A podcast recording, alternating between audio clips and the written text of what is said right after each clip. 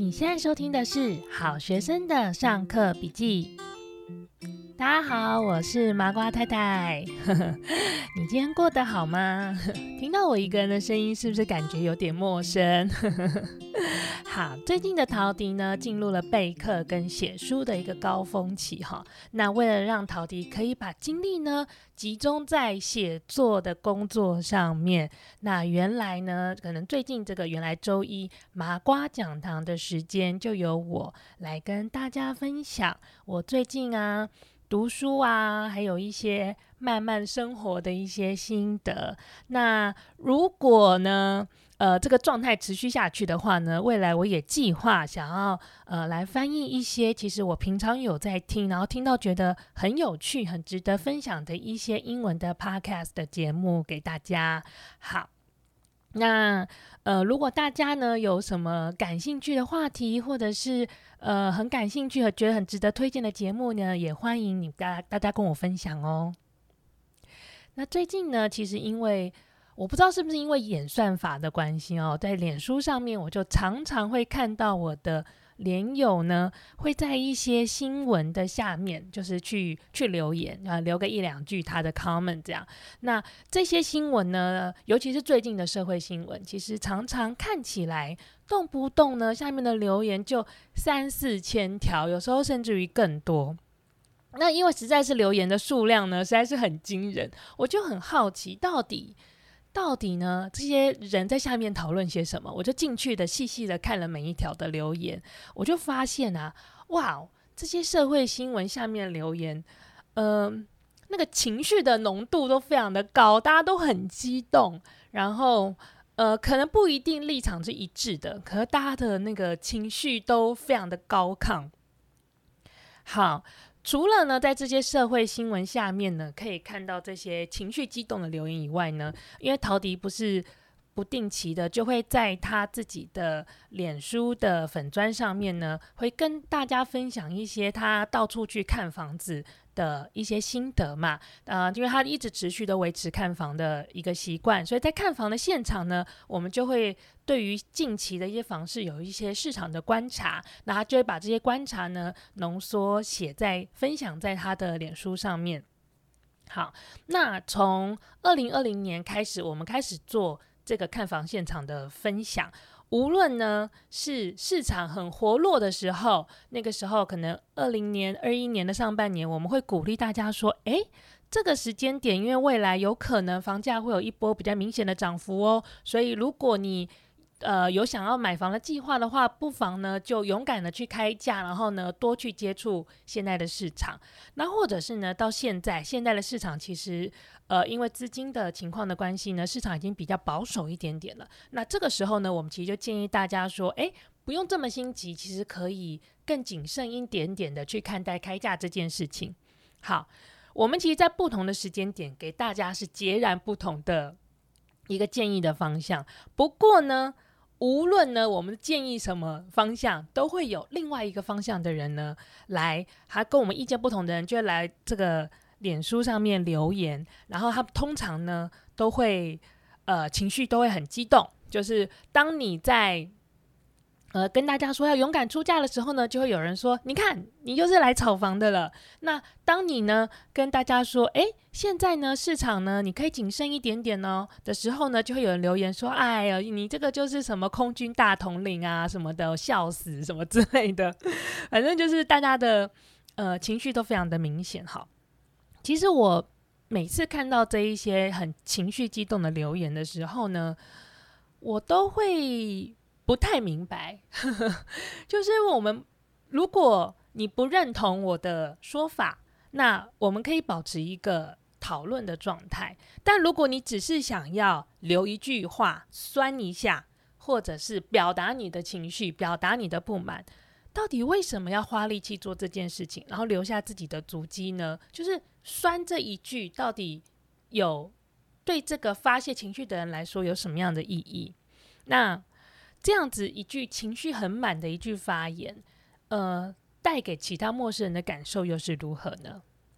好，那其实跟买房相关的话题呢，总是会引起大家呃情绪满满的讨论嘛。那另外一个危险的话题，一样是你只要一 post 就很容易挑动大家情绪的话题呢，其实就是政治。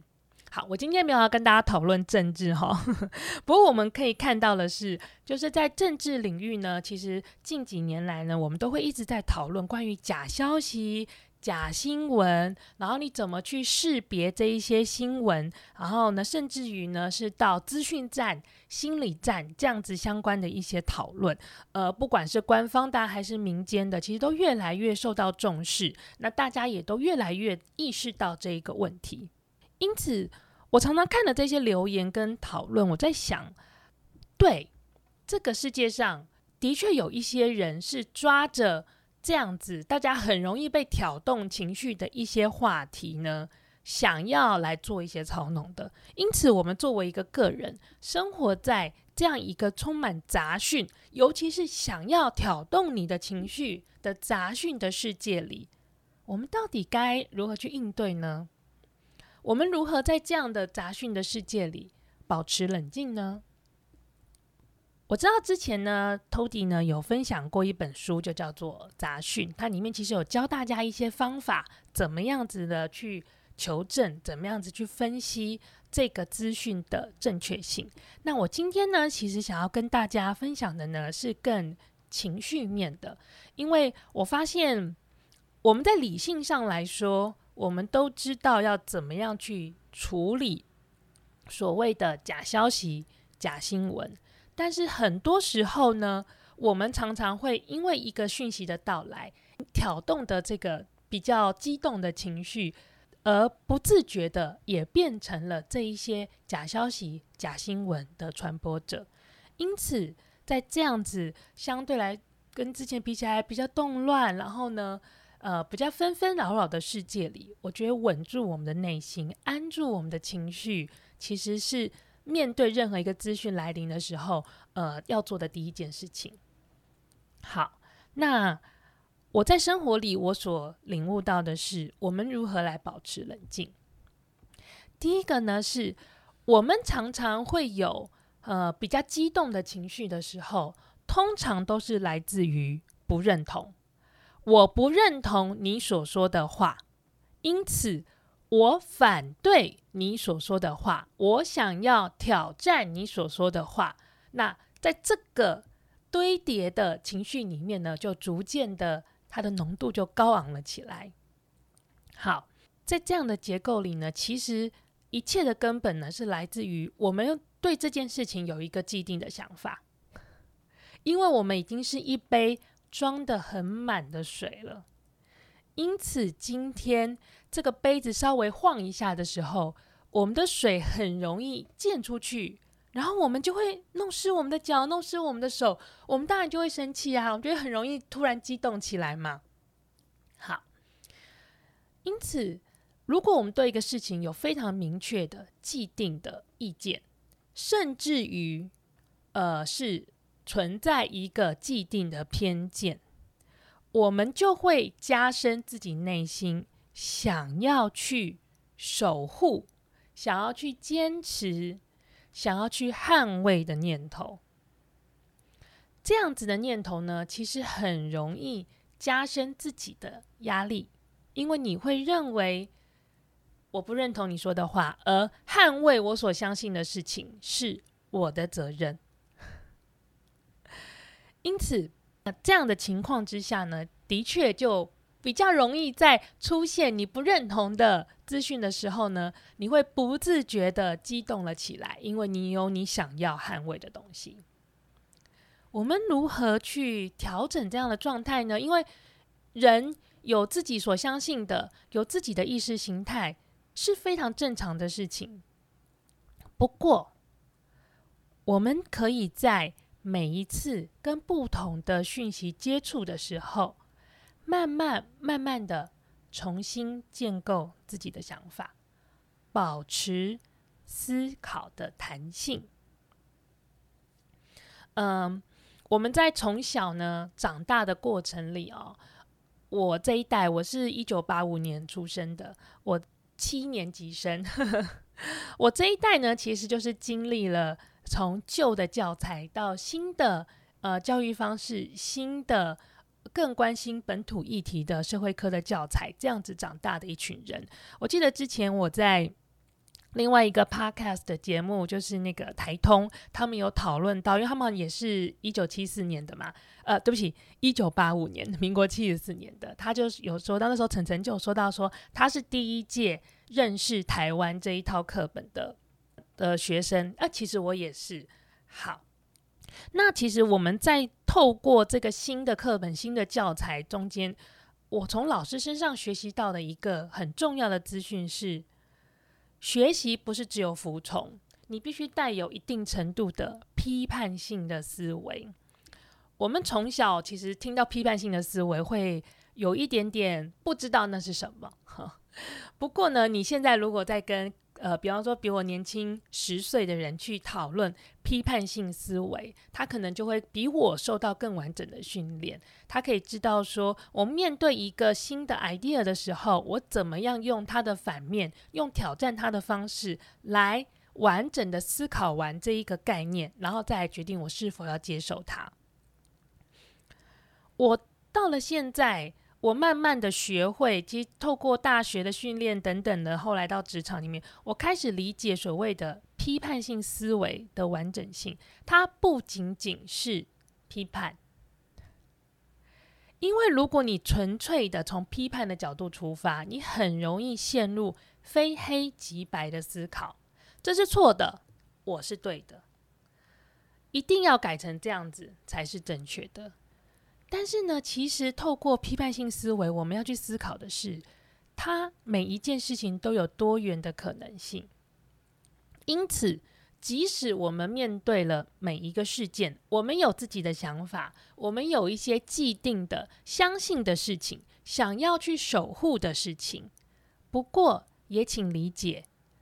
这世界上的每一件事情，并不是 A 或是 B。中间有非常多的灰色地带，中间有非常多因为这个情况之下而产生的特殊的可能性，是我们作为一个旁观者不一定可以百分之百掌握的。因此，我们在面对一个乍看之下挑战到我们既有的理念的一个资讯的时候，不用急着跳出来去反对它。应该保持一个开放的心态，即使你在一个开放的心态去理解了这个观点之后，仍然不认同，你仍然觉得，哦，我觉得他的说法是有问题的，我认为哪些点他没有考虑到，也很好啊。如果我们是在一个平等讨论的状态，我们甚至于可以把这些问题拿出来讨论。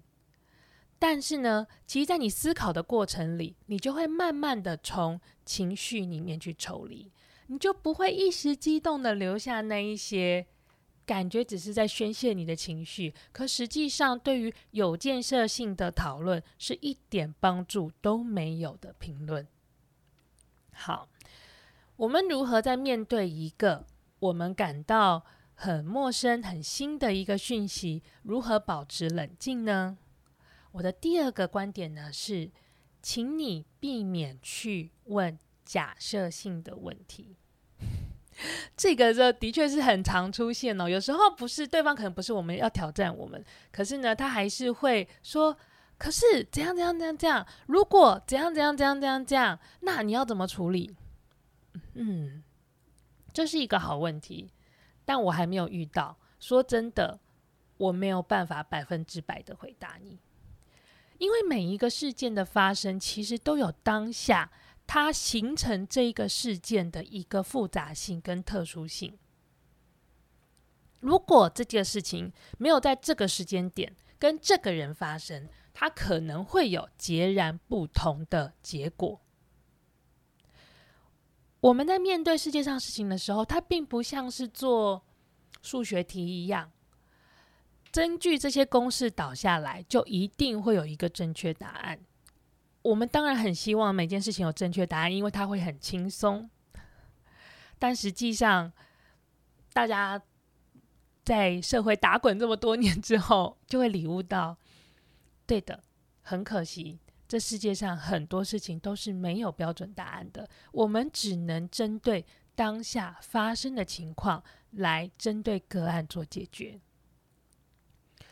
我们过去所受到的教育，或者是呃我们惯常的一个研究方法，其实我们很容易走向一个归因法。归因法背后，其实它带的一个思想，就是它去简化了每一个事件的复杂性。但是这个研究方法归因法本身是有意义的，因为它是为了找出一个。呃，可以被快速利用的一个推理的脉络。不过，虽然它对于大的趋势而言，观察一个大的趋势而言，归因法有它的可行性跟实用性，但是回到你个人，回到你个人的社会跟生命的经验里，每一个事件其实都是独一无二的，你很难简单的去做归因。简单的去做归因的话，你很容易去忽略了细节对于这个个体事件可能造成的影响。那为什么我会建议大家避免去提出假设性的问题呢？因为你通常会提出假设性的问题的情况呢，是因为你已经带有一个既定的印象、既定的偏见了。你一定认为 A 加 B 一定等于 C 了。所以你才会去问说，诶，那 A 加 B 一定等于 C 哦，那 A 加 C 会等于多少呢？你就会去带着你原有的想法，想要去挑战你不认同的那一个概念。这一些偏见，这一些假设性的问题，它的作用其实只是在放大你的情绪，你会变得很激动。因为你很想要证明自己是对的，你就会突然的陷入到我必须要赢的这个观念里，而不是去冷静的想一想，哎，这到底有没有道理啊？这状况我要怎么处理呀？但这都是很正常的，我们很容易会发生这样子的状况。那尤其是现在资讯比较多、比较复杂。的社会里，我们又更容易会一次又一次的被挑起我们脆弱的小神经。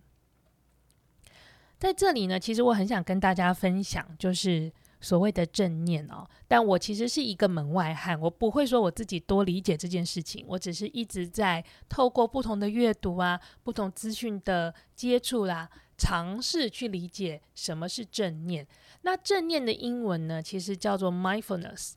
我非常的喜欢这个英文字，因为我觉得它很具体的表现出他想要传达的一个概念，就是对于正在发生的每一个事情，你是全神贯注的，充满了你的意念在你的当下。因为正念好像在中文的语境里很容易被理解成是正向思考，所以你会觉得说：“哦，我要开心，我要感谢，然后我要很快乐去迎接任何的事情。”但事实上不是，它的原始的概念其实是你正在发生的那个念头，所以你就只要专注在你正在发生的那个念头，无论那个念头是好的、是坏的、是生气、是懊恼。是伤心，是觉得哇，我怎么这么倒霉，都没有关系，这都是很正常会发生的事情。专注在你当下正在发生的这个念头，不要带有任何的批判的情绪，这个是正念的核心。那我认为，在学习正念的路上，对我来说最大的帮助，其实就是因为。我正在学着不要带有任何批判，甚至于是责备的心情。因此，我在看待我自己，以及我在看待一个新的，即使是我不认同的一个言论的时候，我也会学着脱离那个情绪的当下，当一个旁观者，不要这么快的把自己的情绪投注在这件事情上面。好。那这样讲起来好像很抽象诶，具体我们到底有什么样子的做法可以帮助我们更容易保持冷静啊？因为这听起来就是挑战很大的事情啊。先不说我自己本身就是一个容易情绪激动的人，然后还有这么多外界还有这么多的刺激，到底我要怎么做来保持冷静呢？呃，我有四个小小的方法跟大家分享一下。第一个呢，是我非常推荐大家，就是刻意关机。这个刻意的关机呢，可以是，比方说，呃，我。中午吃饭的时候，我跟同事出去吃饭的时候，我就刻意的把手机放在办公室里面，然后我就吃去吃一顿没有手机的午餐。或者最简单的做法呢，是我睡觉前把手机留在任何一个地方，就是不要是床头，不要是我一起床就摸得到的那个位置。它是你的书桌也好，客厅也好，另外一个房间也好。让你每天的生活里有一段时间是跟手机分开的。呃，我自己呢所实行的方法呢，是我把我的手机放在书桌上，那我的床头就没有手机，所以我睡觉醒来的第一件，因为我最近通常都会比我的闹钟早起啦。好，那如果你是一个很依赖闹钟的人，其实。也很容易啊，你就直接去买一个闹钟嘛，你不一定要用手机的闹钟，你把闹钟跟手机这两个事情分开来，你就不用依赖，你就不用把手机放在你的床头了。好，当我今天起床的第一件事情，我摸不到手机的时候，其实一开始是不习惯的，头一两天你还是会想要找手机，想要想要看讯息什么的。但我后来呢，就起来，我反正我一瞬间摸不到手机嘛，我就好好的喝水。换衣服，然后去厕所，我该干嘛干嘛。可能我就是这一系列的呃生活的动作做完之后呢，大概是半个小时。半个小时过去之后呢，我再打开手机，然后再回讯息、检查讯息、检查 email 等等的。我过去啊，其实有手机，我一醒来就摸手机的话，我通常呢划手机可能就会划掉半个小时，甚至于到一个小时了。但我自从我的手机不在我的床边之后，我每天做完这一些生活杂物的时间呢，都比我都比平常早很多。那也很显而易见，因为我停止滑手机了嘛，所以我就变得一整天，我整个早上会变得更充分。然后我也不会一开始就被很多的杂讯充满，一一整天一醒来，脑子里就充满了各种的新闻啊、杂讯，然后情绪有点。就是有点不安啊，或者是会觉得说啊，今天怎么这样子，或者是哦，我好多待办事项，我好忙，我好我好紧张。你至少给自己半个小时，冷静的去把自己的生活做一个很好的开端。其实我觉得这很有帮助，你一整天的情绪可以稍微稳定一些。第二个呢是控制咖啡因。啊、哦，这个呢，其实是我大概三十五岁以后才有的体悟哦。在三十五岁以前呢，呃，一天就是三四杯咖啡都没有任何问题的。但的确就是随着你的呃身体的状况开始，因为年纪的关系呢，它有一点变化之后呢，很可能对于咖啡因的耐受力或者是代谢的能力呢，没有那么好之后，其实你可以感觉得到咖啡因对你。亢奋这件事情的影响，有一些人我知道，他可能一天只能喝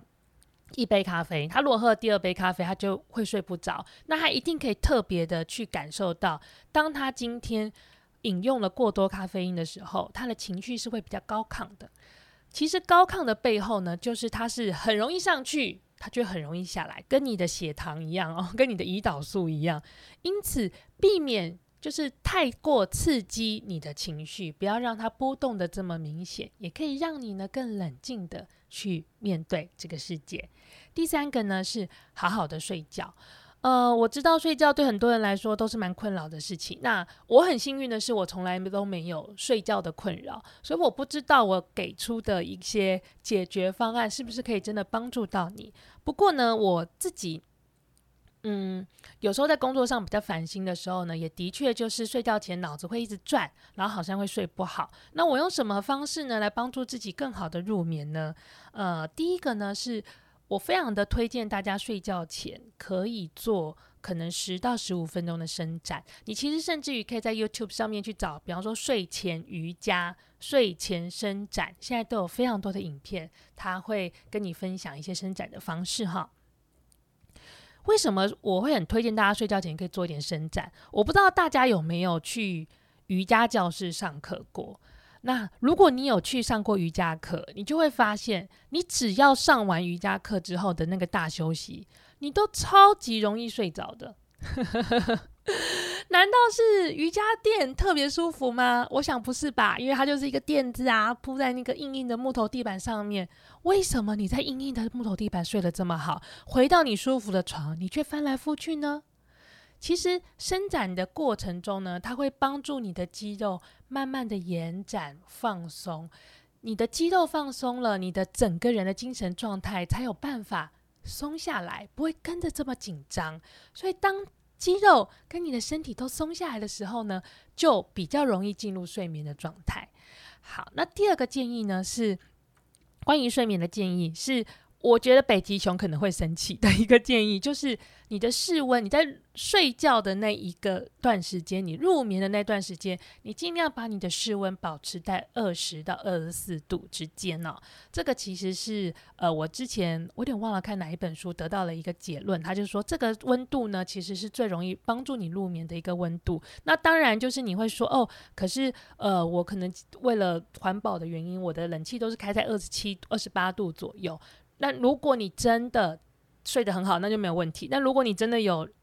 入眠的一些困扰的话，那会建议你在睡觉前的这段时间呢，稍微的把你的冷气的温度降低。你可以用设定温度的方式，或是用舒眠的方式，让它一个小时后就回到了你比较习惯的比较高一点的温度。但是低一点点的温度呢，的确是会帮助你更快的进入睡眠的哦。